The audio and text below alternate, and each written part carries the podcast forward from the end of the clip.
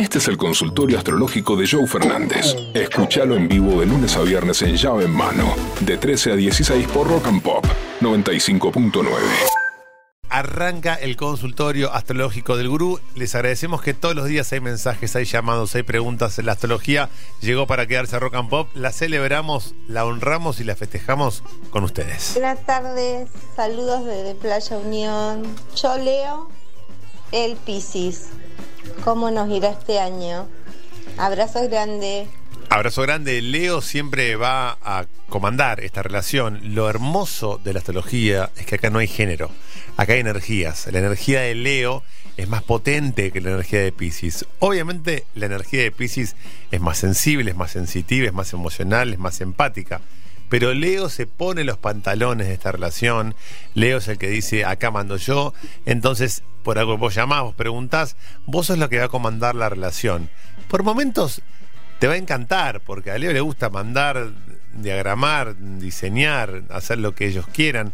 Pero en un momento vas a sentir la necesidad de que el otro, che, peleámelo un poquito, discutímelo un poquito, eh, quiero saber qué es lo que te pasa. Entonces, la relación va a fluir muy bien. Este 2023 para los signos de fuego es alucinante. Leo, Sagitario y Aries la van a romper toda. Por lo tanto, es un lindo año para vos y tu acompañante pisciano pisciana tiene que saber que este año más que nunca mandas vos. Y son signos pegados. Esto es un dato que mucha gente no sabe. ¿Por qué? Porque opuestos complementarios son Leo con Acuario. Y después lo tenés a Pisces, que vos decís no tiene nada que ver. Pero sirve mucho porque Pisces aplaca la furia de Leo y Leo saca a Pisces del letargo. Hola Joe, Vero, Pollo, ¿cómo andan? Bien. Eh, nada, ella es de eh, Libra, yo soy de Tauro y quisiera saber qué nos depara el futuro para este 2023. Gracias. ¿Qué me depara el futuro, amigo? Tuvo una cosita medio Alf, ¿viste? El de, Sí. No hay problema, quiero saber qué nos depara Para el futuro. destino. Bueno, este 2023 vos venís de una relación estable, bastante tranquila, bastante consensuada. Va a haber algunos chispazos, chispazos que nos llegan a ser tormenta, chispazos que nos llegan a, a ser tsunami. Pero esos chispazos que hay que atenderlos, porque si no, es la pequeña grieta en la pareja que después es la pequeña manchita de humedad en casa que termina arruinándote todo. Bueno, hay que atenderla, hay que lijar, hay que poner cerecita, hay que volver a pintar. Es una sensación distinta, pero a veces tenés que en- encararla. A veces tuviste una relación muy limpia, muy clean, y de repente como que se empasta un poco. Claro. No pasa nada. Es simplemente hablar de lo que está molestando. Pero, pregúntale al gurú. Soy Cristian, Acuario, 5 del 2 del 74. ¿Qué cagada voy a hacer en el 2023? Mira, lo que estás eh, ya previendo que va a ser una cagada va a ser mandártela, pero no mandarte, mandártela de ir al frente, mandártela de jugártela, porque tu energía está predispuesta para jugártela, para mandarte, para arrancar, para hacer, para decir. El 2023, y esto nos compete a los 12 signos del zodíaco, es año de toma de decisiones, año de arrancar con el gimnasio, con la mudanza, con la separación, con el amante, con tener un hijo, con irte de, de este país, con volver a este país, con mudarte al interior, con volver a capital. No importa el lugar ni el objetivo, importa que te muevas y que hagas. Si te moves y haces, el 2023 es para vos. Y este 2023 con tu energía te está pidiendo a gritos que salgas del lugar a donde estás y que te la juegues. Hola Rock and Pop. Ella de Tauro, 15 de mayo. Yo de Cáncer, 16 de julio. Dos personas que están preparadas para estar en pareja. Hay signos que están más eh, armados estructuralmente para la vida en pareja. Cáncer y Tauro son dos de esos. Ay, ¿cuál más, Guru? Contanos todos. Virgo, Libra, Piscis, eh, Capricornio. Son signos que están preparados para armar estructuras. Tauro. Eh, signos que están más preparados para la vida en libertad son Géminis, Sagitario, Aries, Acuario.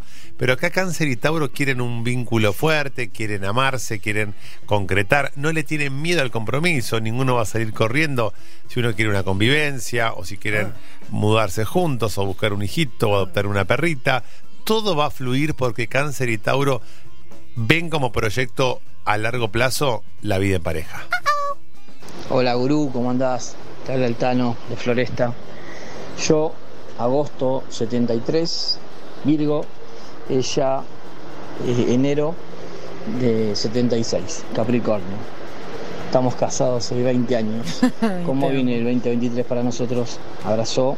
Abrazo grande, Virgo Capricornio, una dupla perfecta. En mi caso particular, yo la recomiendo como capricorniano para trabajar, para tener amigos, para tener socios, porque Virgo y Capricornio son los que no se ponen colorados y el otro les dice, che, dijiste un y 5 y son una 04 y no llegaste. Como hay algo de- de- del rendir cuentas, de la, la prolijidad, la organización, el método que Virgo y Capricornio van a entender.